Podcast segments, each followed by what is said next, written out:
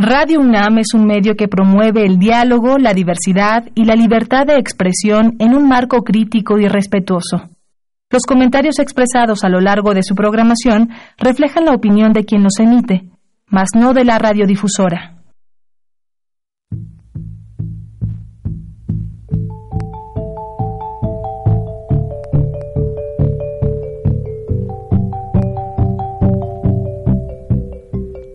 Radio Universidad Nacional y la Facultad de Economía presentan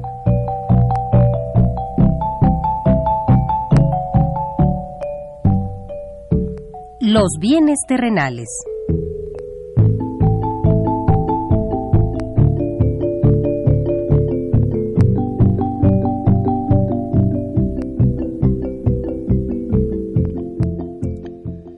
Bienvenidos a este espacio radiofónico de la Facultad de Economía de la UNAM. Como cada semana, estamos aquí con ustedes para reflexionar sobre un tema interesante relacionado con la economía, la política, la cultura y las cuestiones sociales. En nuestra mesa de análisis participan destacados especialistas, quienes nos acompañan hoy en este estudio y como siempre, le invitamos a participar en este programa a través de sus llamadas telefónicas. Para nosotros es un gusto saber que usted desde su casa, desde su oficina o en el lugar donde se encuentre, se interesa en el tema que tratamos. Nuestro número 5536-8989. Repito con mucho gusto, 5536 89 89.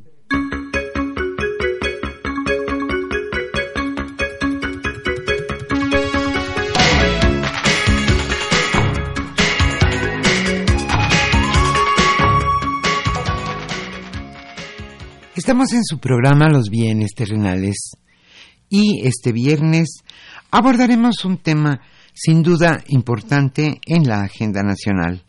Hoy en nuestra mesa de análisis hablaremos sobre el ingreso y gasto de los hogares en el año 2019. Carlos Javier Cabrera Adame charlará en esta ocasión con Ángeles Palacios Escobar. Ella es catedrática de nuestra facultad, la Facultad de Economía de la UNAM, y está con nosotros en esta mesa de análisis el especialista en economía mexicana Luis Rodríguez Medellín. Como siempre, le invitamos a participar en este programa a través de sus llamadas telefónicas. ¿Cuál ha sido, cuál es el ingreso y el gasto en los hogares mexicanos en 1919? Hoy estaremos obsequiando la revista Economía Informa a los radioescuchas que amablemente se comuniquen a este programa. Esta revista comprende los meses de mayo y junio de este año. Antes de iniciar, como de costumbre, nuestra mesa de análisis, le invitamos a escuchar lo más destacado en materia económica sucedido durante esta semana.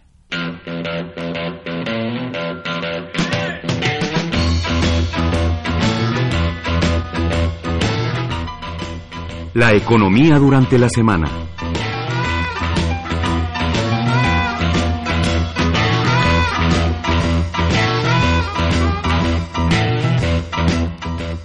Desgraciadamente hay algunos signos que quizá marcan que puede haber una recesión global. A la tensión provocada a los mercados financieros y bursátiles por la guerra comercial entre China y Estados Unidos, se suman nuevos signos de alerta que podrían terminar en una recesión global. ¿Cuáles son estos, estas señales o estos signos? Pues una fuerte caída en los rendimientos de los bonos del Tesoro a 10 años de Estados Unidos, un crecimiento de los inventarios de crudo y nuevas reducciones de tasas de banco centrales.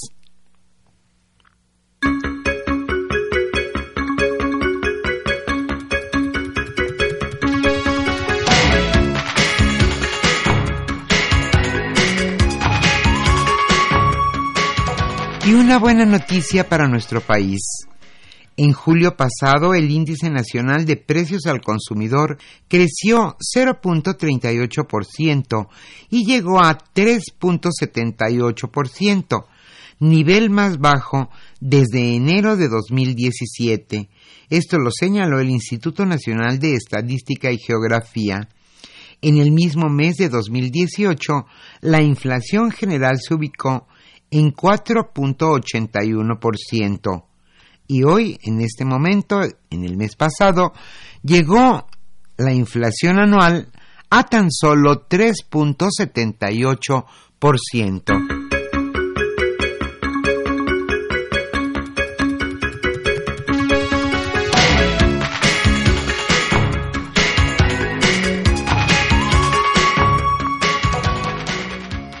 y repunta en 34.4% la ganancia tuya. Durante los primeros seis meses del año, la balanza turística del país registró un superávit de 8.438 millones de dólares, una cifra 34.4% mayor a la del mismo lapso, pero del año 2018. Esto también de acuerdo a datos del Instituto Nacional de Estadística y Geografía.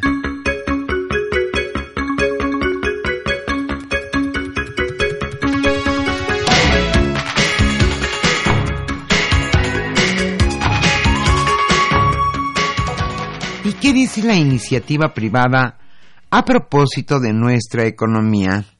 Pues señala que no está ni tan mal ni tan bien. La narrativa sobre el desempeño económico del país y las condiciones de inversión se deben ajustar. Esto lo señaló Carlos Salazar, presidente del Consejo Coordinador Empresarial.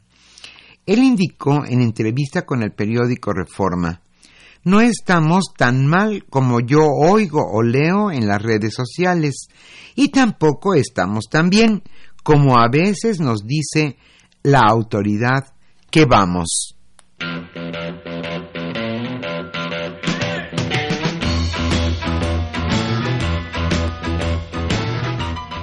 Por la Facultad de Economía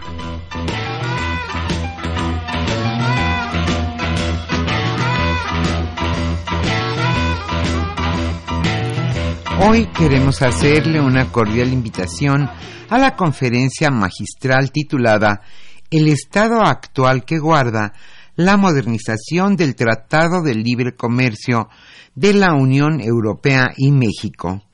Esta conferencia será dictada por el excelentísimo embajador Klaus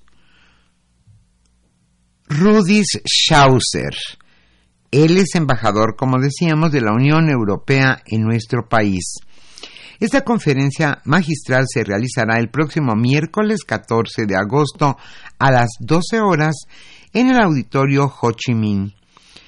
Este auditorio se ubica en la planta baja de nuestra facultad, la Facultad de Economía de la UNAM, en Ciudad Universitaria.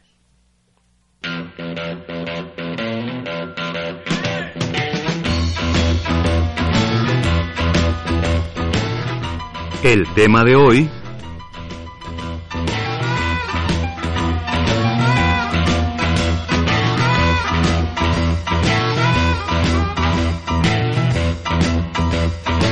Como señalamos al inicio de este programa, hoy hablaremos en nuestra mesa de análisis sobre el ingreso y gasto de los hogares en el año 2019. Carlos Javier Cabrera Adame charlará en esta ocasión con Ángeles Palacios Escobar.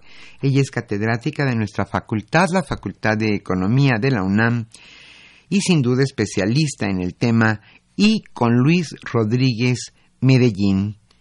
Él fue durante muchos años catedrático de nuestra facultad, la Facultad de Economía, y es sin duda especialista en economía mexicana y desde luego analista económico. Hoy el tema ingreso y gasto de los hogares 2019. Como siempre, le invitamos a participar en este programa a través de sus llamadas telefónicas. Hoy estaremos obsequiando la revista Economía Informa de los meses mayo y junio.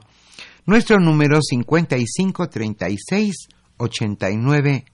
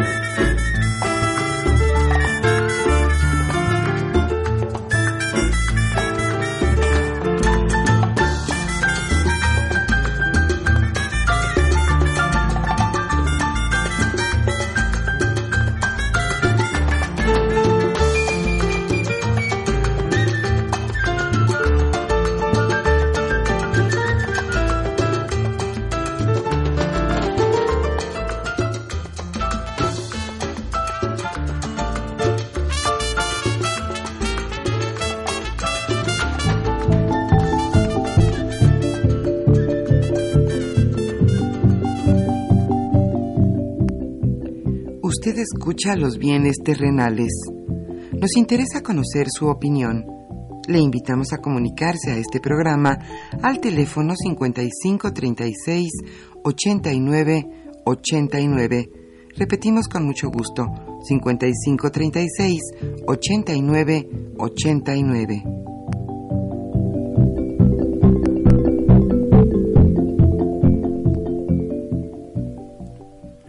Muy buenas tardes, estimados redescuchas de los bienes terrenales. Bienvenidos a una emisión más de este programa que con mucho gusto lleva a ustedes la Facultad de Economía y Radio Universidad Nacional Autónoma de México.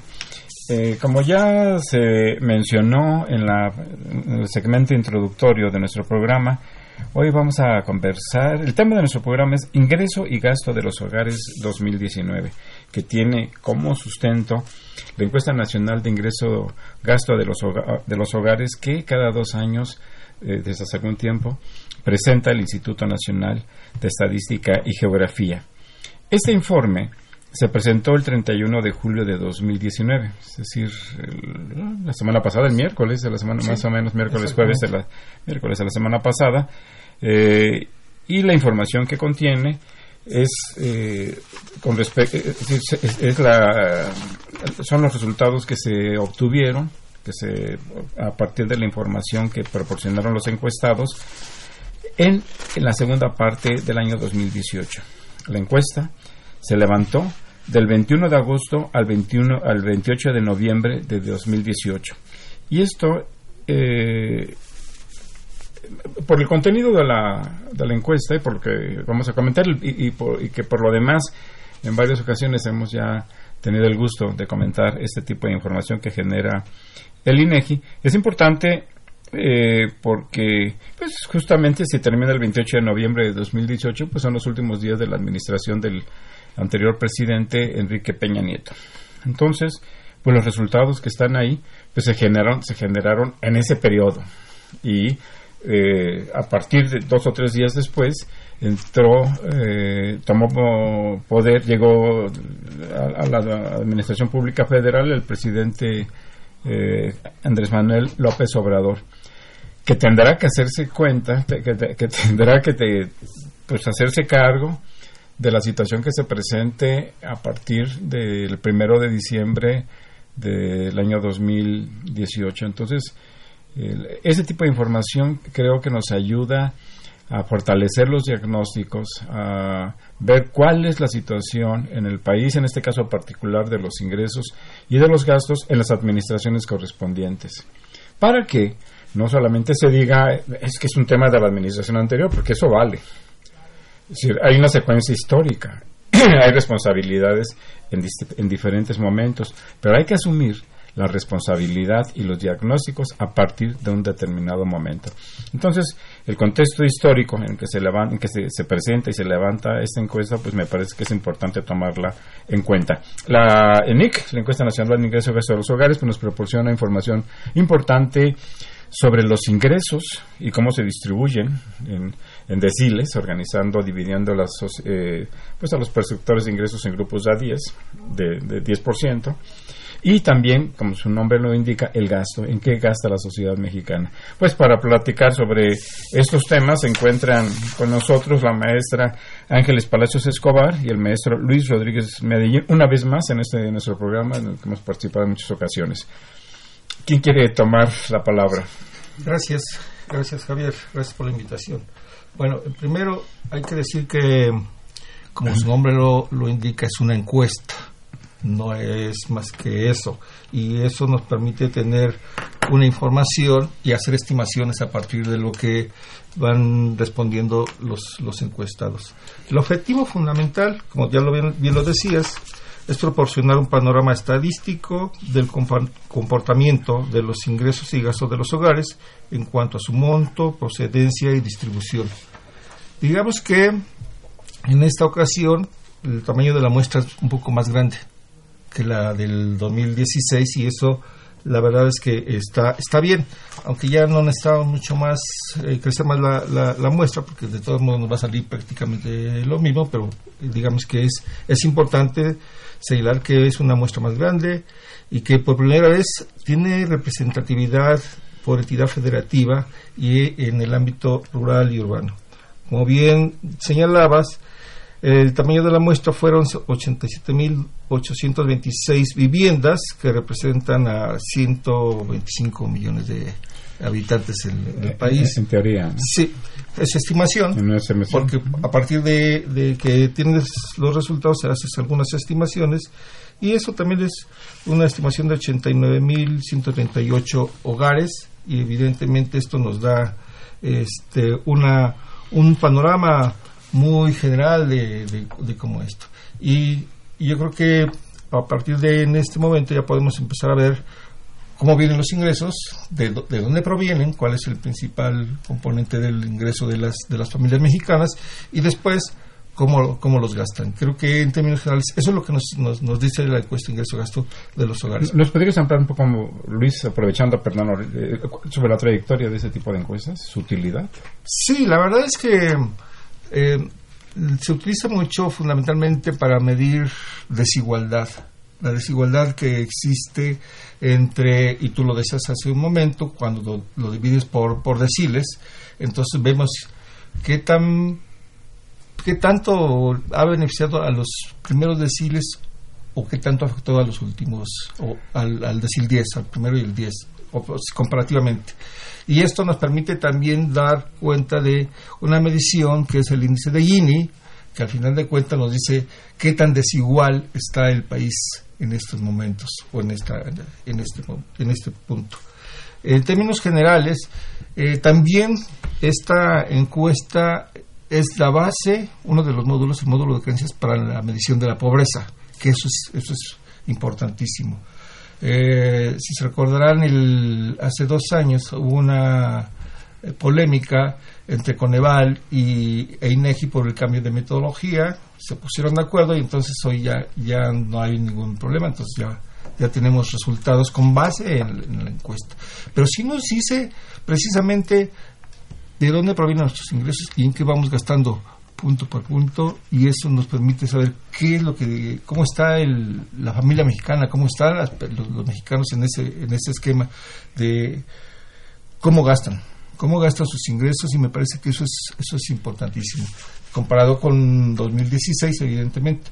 Platicábamos Ángeles y yo fuera del aire que en términos generales yo le decía es que pareciera que no se movió mucho esto pareciera que eh, la tendencia sigue si fuéramos a, hacer un poco este, comparativos en lo que nos decían antes, vamos a mover a México, pues pareciera que no se movió nada. este, que quedamos prácticamente igual. Entonces, en ese esquema es como nosotros podemos ver esto. Adelante. Ángeles, eh, bienvenido una vez más a este Muchas gracias. programa. Un saludo a todos los que nos están escuchando. Gracias.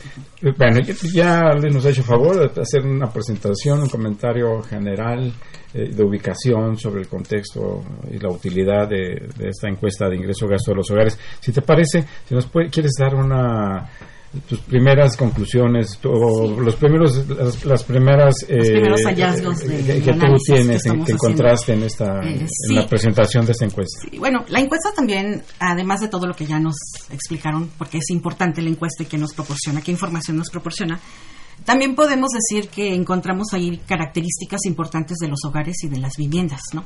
Y una de las principales eh, cambios que han habido con respecto a la información que nos dio la ENIG 2016 es que los hogares en México están, están cambiando, ¿no? Por un lado, sí están creciendo, hay más hogares, eh, hay un cre- hubo un crecimiento respecto al 2016 del 3.8% en crecimiento de- del total de hogares, ¿no?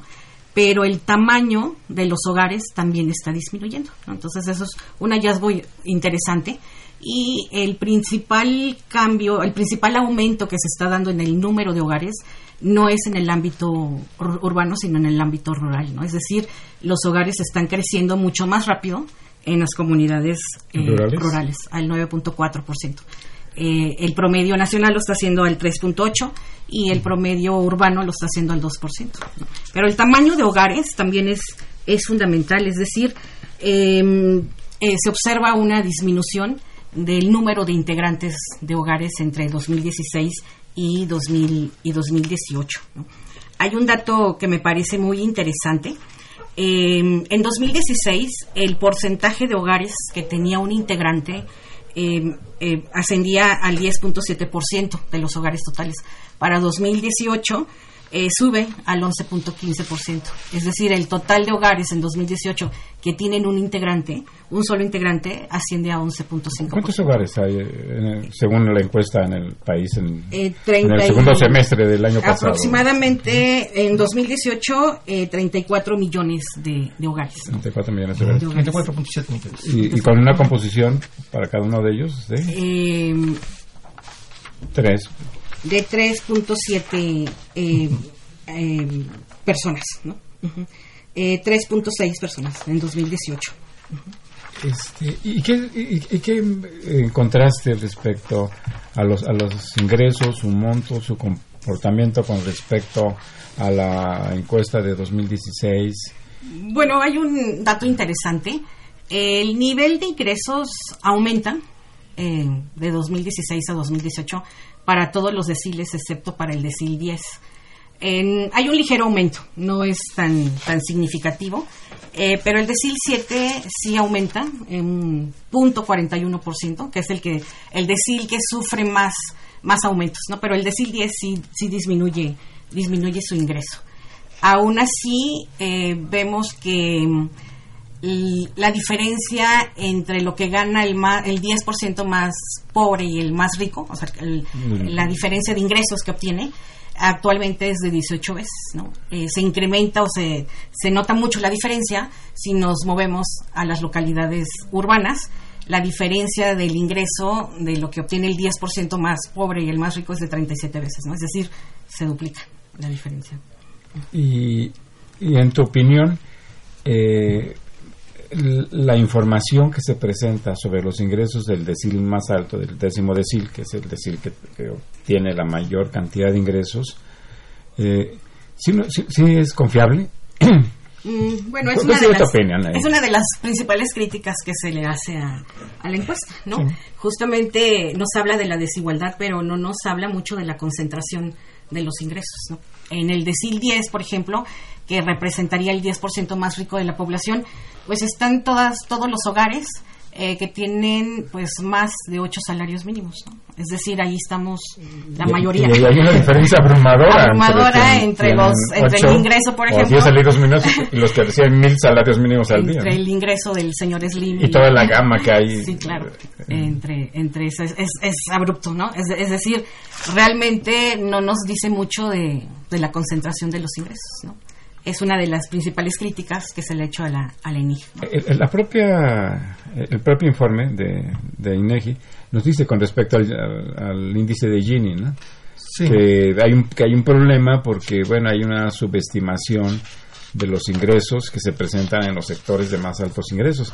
Pero hay un tema de subestimación y otra de que yo no sé si sea exactamente problema del bueno, es problema del impuesto en cuanto que no refleja cabalmente la concentración del ingreso, pero que quizá tenga que ver con las dificultades que se presentan para obtener información de los sectores de muy altos ingresos, ¿no? que probablemente no reciban a los encuestadores, ¿no? Sí, bueno, ya lo habíamos alguna vez platicado, es que el decil 10 este, sí refleja creo que gran parte de, la población que tiene mayores ingresos, pero no, no incluye a los más, más ricos del, del país, como bien decía Ángeles, el señor Elim no, no entra en esta. Y los que están abajo del señor Slim, que, no son como él, pero que tienen ingresos muy, muy importantes. Sí, claro, creo, parecía que ahí son, mm, leía un poco ahí a y decía que gran parte son los, los, este, los gerentes, los, este, las gentes que están en, en las empresas que tienen un nivel gerencial y entonces estos sí son los que aparecen en, en, este en este en esta en esta medición. Pero de todos modos creo que los gerentes pero no los dueños. No los dueños, del capital sino los trabajadores exactamente ese es un poco el, el, sentido de del índice de Gini que ve una ligera mejoría no este por eso decimos que pues, no, no, no se mueve, no se movió México, porque al final de cuentas pasamos de... ¿Nos podrías hacer un pequeño comentario sobre qué, qué muestra el índice de Gini? Sí, el índice de Gini eh, lo que muestra es qué tan la desigualdad del, del que, que, vivimos en el país. Eh, como está dividido en, en, deciles, al final de cuentas vemos cómo se va moviendo y lo que nos dice es que si el indicador, que es el índice de Gini, se acerca a uno hay una desigualdad importante, extrema, extrema y se acerca a cero, hay menor desigualdad. En este caso, en 2016 tenemos una, un indicador de 0.448 y para 2018 es de 0.426, es decir, hay una disminución de la desigualdad, pero la verdad es que en términos reales, cuando lo vemos nosotros, no es, no es tan, tan claro, pero sí te indica que esto tuvo un ligero movimiento de mejoría. Que ese es el Aunque justamente es, ahí es donde está el pie de página. Sí, claro. Donde el, este, el INEGI señala que, que, bueno que hay una subestimación de los ingresos entonces que eso le puede restar eh, confiabilidad al dato no claro hay una subdeclaración creo, creo, creo que eso es eh, se nos muestra prácticamente a todos cuando vas y preguntas cuánto ganas casi todo el mundo eh, tendemos a decir menos. de lo que realmente ganamos, ¿no? Es una subdeclaración, por eso, por eso está eso. Ahora, se hacen, se hacen correcciones, en, muchas de las ocasiones se hacen esas correcciones para tratar de aminorar este, esa subdeclaración y hay algunos métodos para poderlo hacer. Entiendo que de alguna manera INEGI también hace ese tipo de, de correcciones para, para que esto sea... Acá lo importante es que en algunos en algunas mediciones es cuando eh, hacen la medición sin las transferencias y con las transferencias, que eso es, eso es importante. Los datos que te di hace, hace un momento este, eran con transferencias, es decir, la parte que les pudo haber pasado el, el, gobierno, el Estado a, la población. Las remesas, este, la solidaridad familiar que se da entre familias. Entonces, y cuando es sin transferencias, tenemos un resultado en 2016 de 0.499 y para 2018 de 0.475. Es decir, si hay un, una diferencia importante. Cuando lo ves con, con transferencias es de 0.448 contra 0.426, es decir, sí impacta, sí impactan las transferencias que en los, reciben ingresos, en en los los ingresos de los Oigan, hogares mexicanos. en, en la información que está incluida eh, en el informe de, del ENIC, se habla de una disminución de los ingresos. Se habla del ingreso corriente promedio trimestral por deciles de hogares según año de levantamiento. Y ahí el- el- lo que se presenta es una disminución de 4,1 4.1% en 2018 con respecto a 2016. Eh, en efecto, ahí, ahí se observa que el decil que, que menos, es decir, que más redujo sus ingresos fue el, el décimo decil, El décimo decil. eh, con un- una disminución de menos 11.2%, después el noveno decil con una disminución de menos 1.9%, y los demás deciles tuvieron una mejoría pequeña relativa. Este, ¿quién- quién ¿Podrías eh. decirnos cómo, cómo- cómo ver esto? Eh, eh, ¿Cómo dar una explicación a esta situación? Hay una, hay una disminución del ingreso en general eh, y un incremento en los deciles hasta el octavo y después Eh, eso, una es, eso es disminución. precisamente lo que te está reflejando el índice de Gini. ¿sí? Eh, es decir, menor menor concentración en, la- en el decil 10 y una- un incremento en los ingresos en el decil 1. Que al final de cuentas, donde, donde ya lo decía Ángeles hace, hace un rato, donde más, mejor se ve es estos cambios en el decil 6, 7, En el 7. ¿no? Donde se ve ma- mayor, mayor, mayor capacidad. Por eso estos resultados que tú nos dices, ¿por qué hay un incremento en el primero y una reducción Sí, ¿Cómo lo explicamos? ¿no? Sí, ¿Cómo lo vemos? es precisamente eso que, que lo vimos hace un momento en el índice de Gini, que hay una, una disminución. Eh, Aunque, Ángeles. sí, aunque el, el aumento no es tan significativo, ¿eh? No. del, del decil 1 al decil 9 aumenta del punto 0,8% al punto 41%. O sea, es, realmente ¿Cuál? ¿El- es el ingreso? bajo el ingreso, ¿no? El- Sí, no, sí, es este es bajo. El que mejor, el que mejora es el decil el decil 7. ¿El de qué, perdón? El decil 7. Ujú. El ingreso del decil 7 sí hay una, una mejoría. Eh, sin embargo, eh, sí, o sea, la desigualdad, eh, eh, esto es a nivel nacional, ¿no? Sí. La- Pero cuando ya desglosamos a nivel urbano-rural, pues sí vemos que la desigualdad es, pues es muy notoria, ¿no? Eh, lo comentábamos. Lo, lo que pasa es que la encuesta pues, tiene la ventaja también de que nos presenta eh, los problemas graves que hay en el país en materia de distribución y también en materia de desigualdad entre regiones, entre ciudades, al interior de las ciudades, Entre eh, eh, grupos. entre grupos, eh, exactamente. Si les parece bien, vamos a hacer una pausa y regresamos a seguir comentando esos temas. Claro que sí. Creo que sí.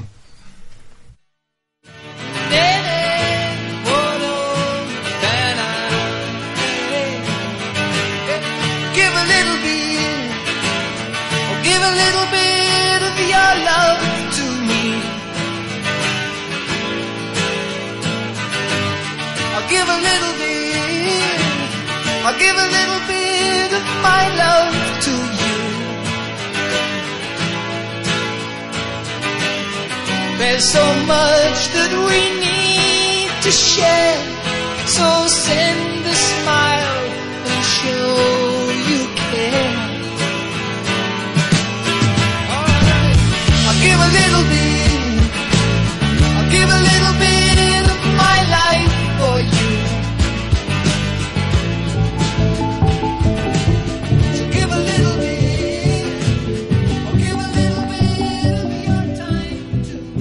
Usted escucha los bienes terrenales.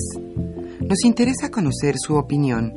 Le invitamos a comunicarse a este programa al teléfono 5536 89 89.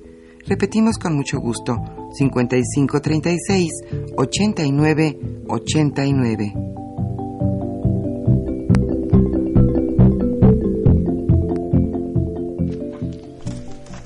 Nos encontramos en esta mesa de análisis de los bienes terrenales, programa de la Facultad de Economía. Ángeles Palacios Escobar, Luis Rodríguez Medellín y su servidor Carlos Javier Cabrera Adame para comentar, analizar, revisar, evaluar también eh, la encuesta nacional de ingreso o gasto de los hogares que fue presentada por el INEGI el pasado 31 de julio. Eh, Podríamos hacer un último, no último, sino adelantar algunos comentarios sobre la cuestión de ingreso para después pasar al tema de, del gasto y, bueno, y de otros temas este, importantes que nos presenta Inegi. Por favor, Ángeles. Sí, un hallazgo importante también de, de NIC 2018, al igual que, que en las ENIC anteriores, eh, son las principales fuentes de ingresos de los hogares mexicanos. ¿no? Eh, al igual, eh, en 2018, la principal fuente de ingresos de los hogares a nivel nacional pues son los ingresos que provienen del trabajo, ¿no? que representan a nivel nacional el 67.3%. Entonces eso es, eso es importante porque dentro del ingreso del trabajo, el trabajo subordinado pues representa también eh, pues un- una cifra importante del 57% de los del ingreso total para todos los hogares. ¿no? Es decir, eh, una vez más, eh, pues la gente depende pues de un, de un trabajo, ¿no? de un trabajo subordinado. Que, que, que es una situación ideal, ¿verdad? Claro, no es lo Tener ideal, un pero... tener un trabajo y tener un ingreso Sí. que permita vivir adecuada, satisfactoriamente. Y esto se hace mucho más notorio cuando corremos del, de, de los, a a partir de los deciles, del decil 1 al decil, al decil 10.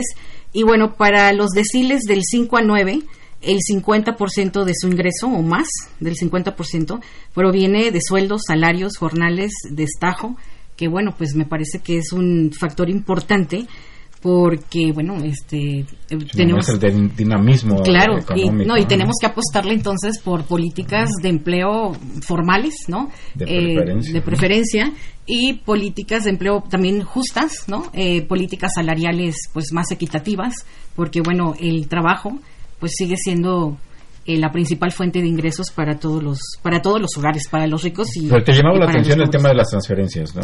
Sí, Ángeles?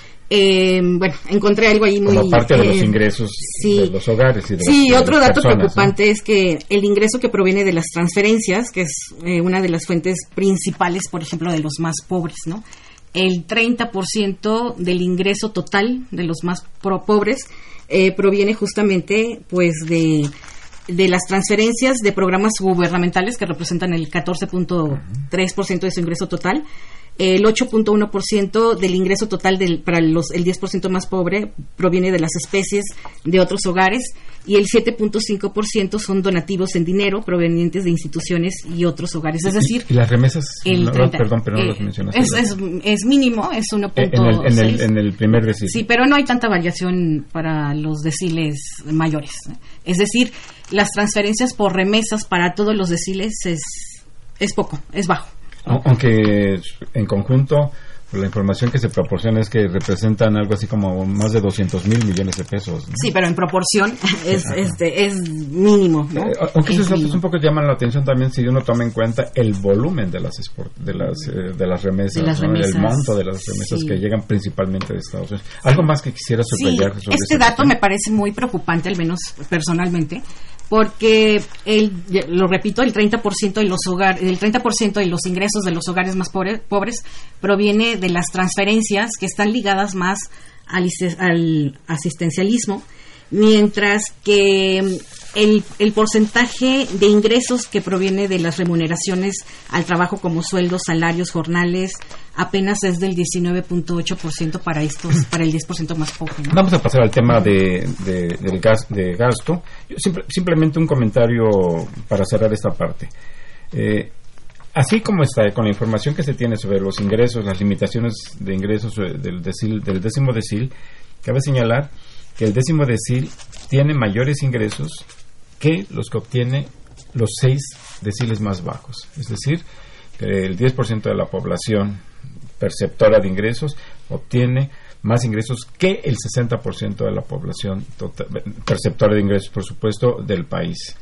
Entonces, pues da cuenta de, de todas maneras de la desigualdad y de la concentración del ingreso en el que vivimos. Dije de todas maneras porque se han hecho ya las observaciones y consideraciones respecto a, a que no se tiene una eh, información cabal sobre los ingresos de los sectores que- más ricos del país.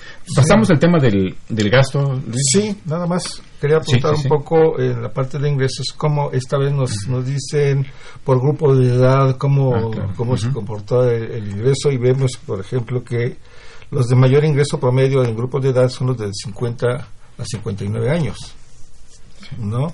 Es, este, así como los de 40 49 años. Y los de los de menor este ingreso son los de 12 a 19 años. ¿No? Eh, es evidente que eh, tienen que ver varias, varios factores en este, en, este punto, como puede ser la capacitación, la experiencia y los ascensos que lograste durante todo este tiempo. A lo largo de tu trayectoria laboral. También, eh, por, por nivel de escolaridad, vemos como evidentemente los que tienen mayor este nivel de, de educación tienen mayores ingresos que los que están entre primaria completa o incompleta y la secundaria son los que tienen menores, menores ingresos. Así como vemos también eh, por el número de, hijos, ¿no? que parece eh, ser que la tendencia es a que tengas entre uno y dos hijos y son los que tienen más, más, ingreso y en cambio los que necesitan más porque tienen más hijos tienen menos menos ingresos no entonces, pero así está, así está la composición. Sí, bueno, si a eso, si a eso le agregamos eh, las diferencias entre los hombres y las mujeres, bueno, todavía la desigualdad es mucho más grande, ¿no? de origen étnico. Y claro, sí, nada más para Toda esa información está ahí. Quien tenga interés en, revisarla, pues está en el documento del, del Instituto Nacional de Geografía y Estadística. Pero en efecto, nos presenta información sobre las desigualdades en diferentes planos. Sí, claro. Y bueno, sí, las mujeres van a ganar eh, 38 veces, 38% perdón, menos que, que los hombres. Y bueno, eh, justamente eh, con dependiendo de los niveles de escolaridad también es dramática esta desigualdad, ¿no? Porque a mismo nivel de escolaridad las mujeres ganan menos que los hombres, ¿no? Y cuando ya le agregamos el factor edad, bueno, también, ¿no? Las mujeres Eh, con eh, de 60 años y más, por ejemplo, reciben un ingreso 47% menor al de los hombres en esa misma circunstancias, ¿no? Este, vamos al gasto. Eh, yo, quisiera comentar una cosa. Hay una diferencia entre el ingreso y el gasto. Son mayores los ingresos que los gastos. Eh, ¿Tienes algún comentario, alguna explicación para ello? Este que lo, lo, lo, registré porque el ingreso promedio corriente fueron 49.610 pesos y el gasto corriente promedio monetario también es de 47.205. Eh, no sé exactamente en dónde, dónde está esa, esa, esa diferencia eh, o en dónde se registra. Seguramente que eh, si nos metemos a toda la parte de las bases de datos ahí lo, lo vamos a encontrar. ¿Ahorro?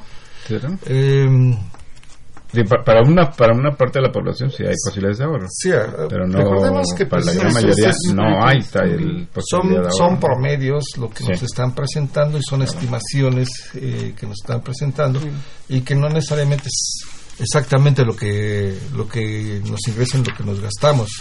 Eh, seguramente que algunos sí tendrán capacidad de ahorro y otros y otros no. De, endeudamiento. Pero, es una cosa, es una cosa que llama la, atención y como han comentado aquí pues este investigadores del INEGI que nos han hecho el favor de venir a comentar aquí temas con nosotros de que no existe el hombre promedio ¿no?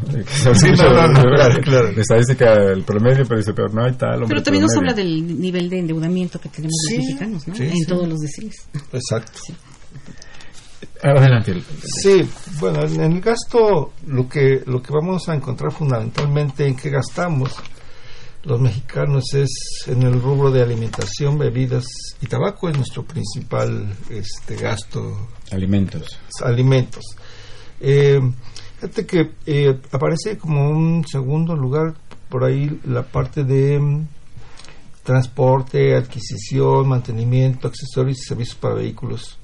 En tercer lugar vemos los servicios de educación. En el cuarto vivienda. Y en el último eh, aparece cuidados personales, accesorios y efectos personales y otros gastos diversos. En contraste, vemos que gastamos más en alimentación, pero menos en, salud? Ese es el dato que nos, nos llamó la atención. ¿Quieres abundar sobre sí, claro. esta eh, del gasto? Esto es muy preocupante, porque tanto los ricos como los pobres gastamos, en lo que menos gastamos es en el tema de la salud. el, el 10%, por ejemplo, más pobre, eh, gasta 2.6% en, en salud y el 10% más rico 3.1%. Es decir, la diferencia no es tanta, ¿no? En salud. En salud. Es decir, en lo que menos nos preocupamos los, los mexicanos es en en el tema de la salud, ¿no? Y si tomamos en cuenta que, bueno, somos el primer, tenemos el primer lugar en enfermedades de obesidad, diabetes, por ejemplo, presión arterial, pues esto es muy preocupante. Y que el tema de la salud, pues el acceso aún no es universal, ¿no? Entonces algo, algo está pasando aquí que no estamos invirtiendo, en- no le damos importancia al tema de la salud, ¿no? Pero es, es yo, yo lo veo más como cultural, porque es una tendencia general para los ricos y para los pobres. Sí, creo que, digamos, hasta que no nos sentimos verdaderamente mal, vamos, vamos al médico.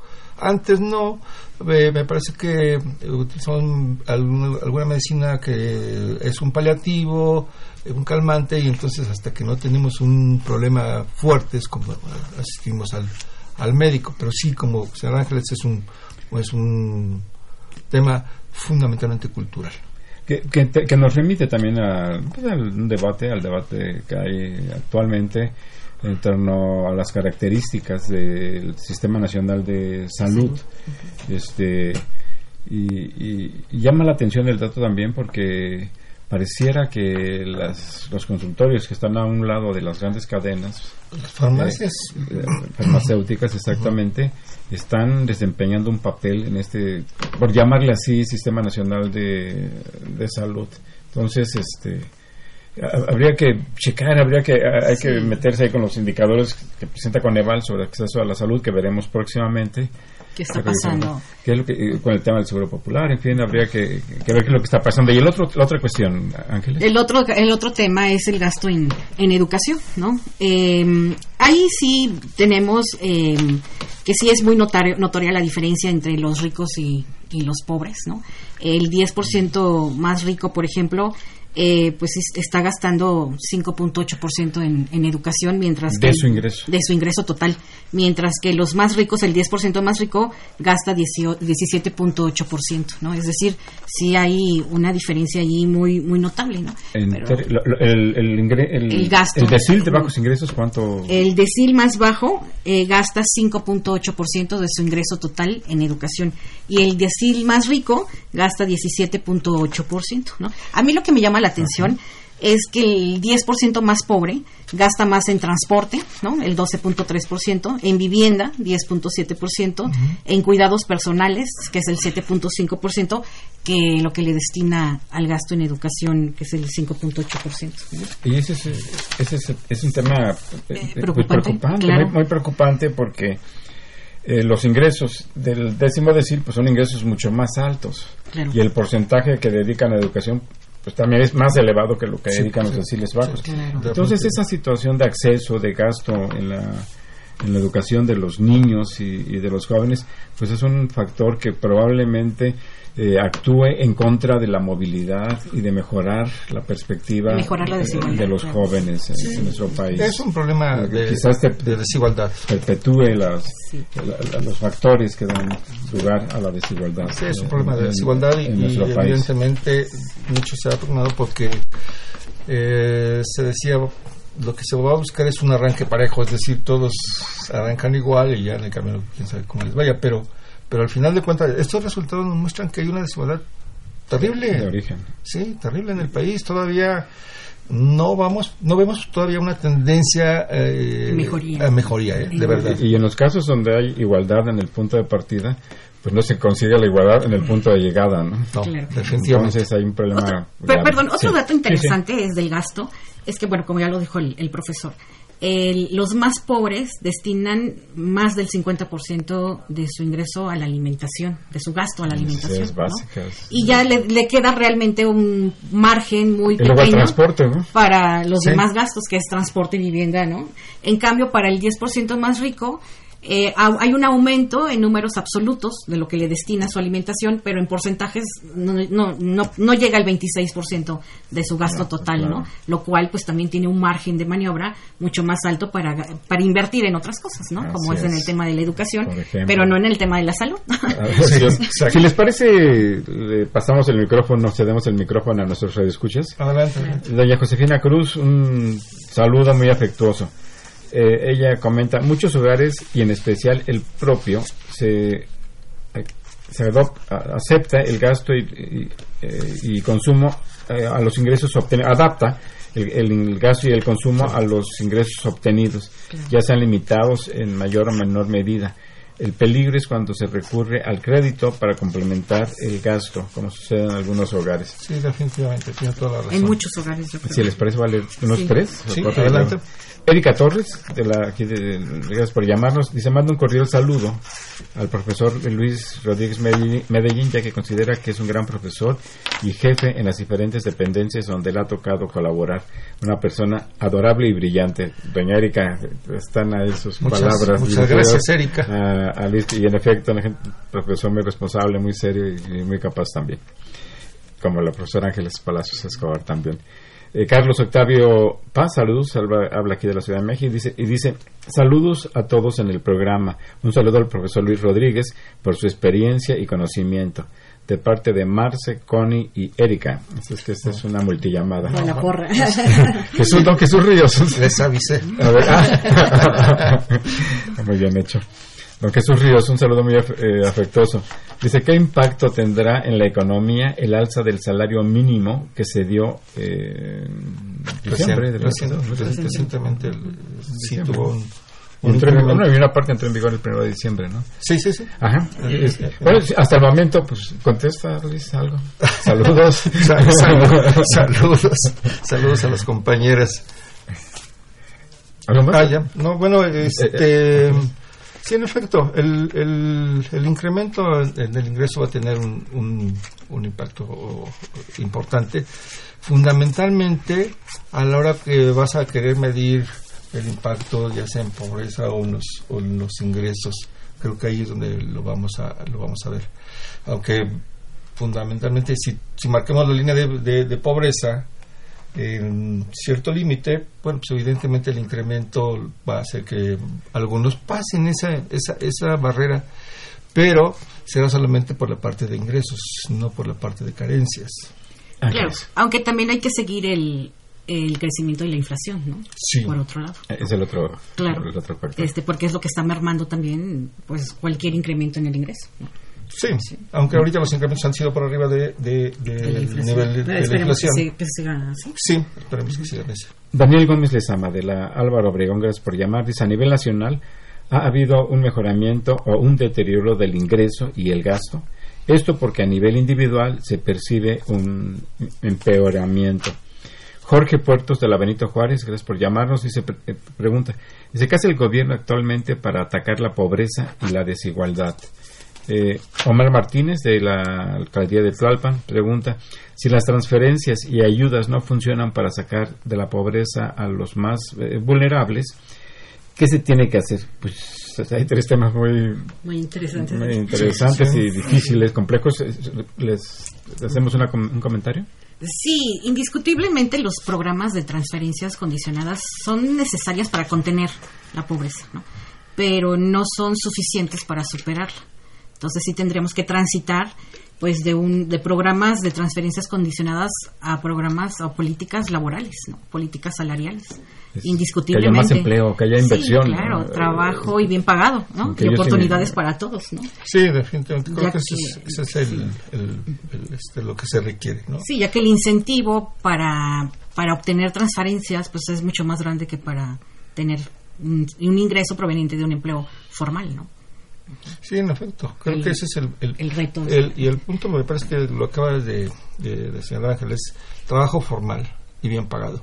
Porque el, el empleo en México, fundamentalmente el 50% está en, en la economía informal. ma. Entonces ahí no hay forma de poder ver qué es lo que qué es lo que está sucediendo en esa parte de la economía informal porque em, digamos, sí es cierto que circula el, el M1, nosotros el efectivo, porque ahí todos pagamos en efectivo, entonces hace circular muy rápido el, el- el dinero, pero al final de cuentas no, no lo vemos tan, tan claro que impacte en, en- en la economía. Bueno, vimos los resultados del primer, del segundo trimestre de la economía y la economía prácticamente está estancada, ¿no? Crecimos punto cero uno por ciento o punto uno por ciento. Punto Punto cero, Punto- pun- puntos eh.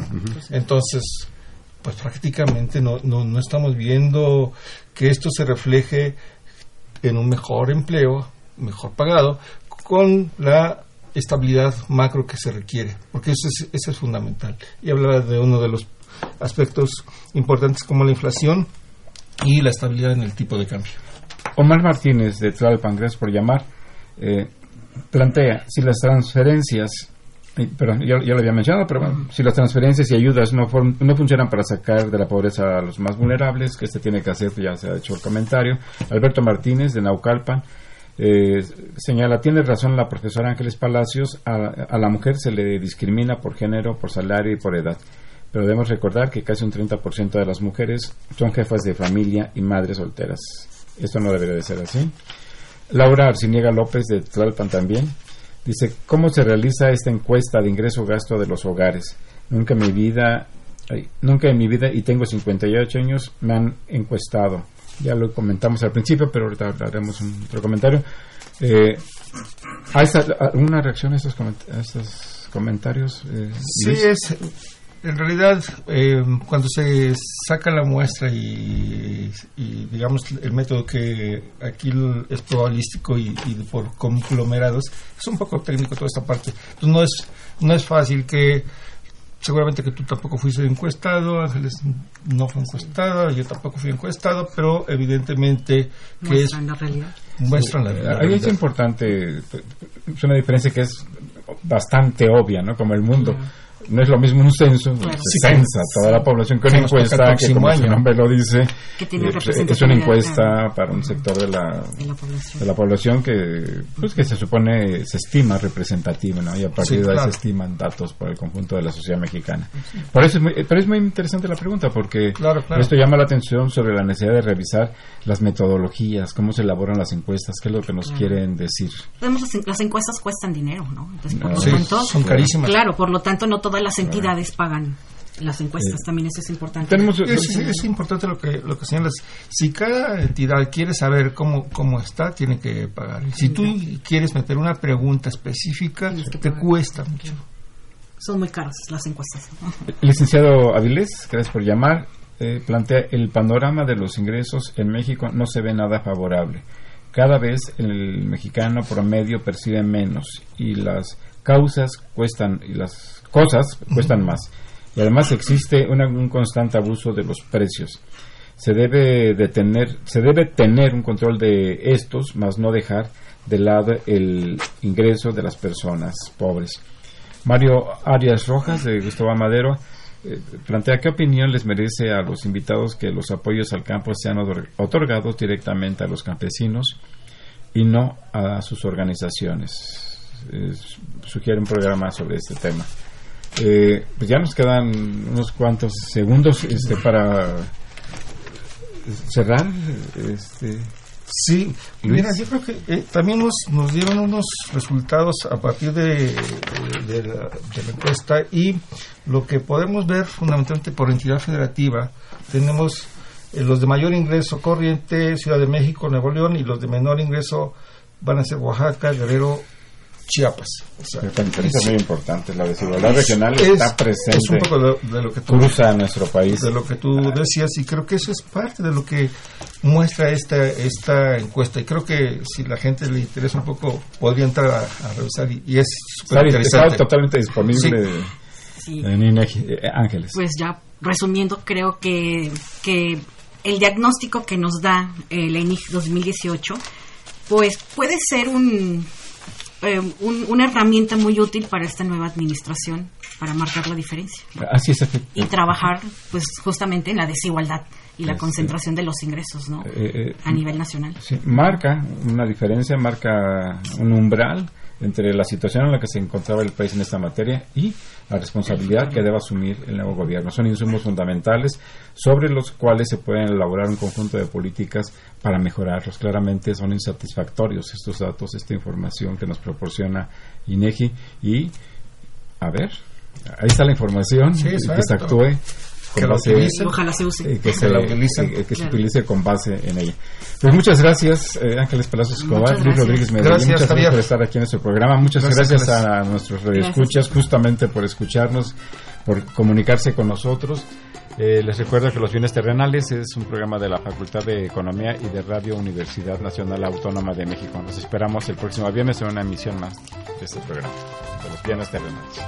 Agradecemos su atención y participación en este programa a través de sus llamadas telefónicas y la invitamos la próxima semana a la misma hora en otro programa más de los bienes terrenales. La coordinación general fue de Carlos Javier Cabrera Adame. La coordinación académica de Aníbal Gutiérrez, Roberto Cabral, Alejandro Pérez Pascual, Rubén Antonio Miguel y Leonardo Lomelí Vanegas. En los controles técnicos, nuestro compañero Humberto Sánchez Castrejón y en la voz y producción su amiga Irma Espinosa, quien se despide de ustedes y le desea un agradable fin de semana.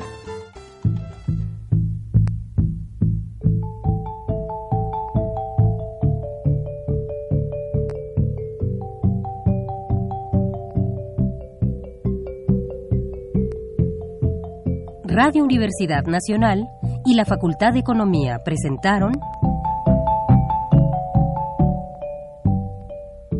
Los bienes terrenales.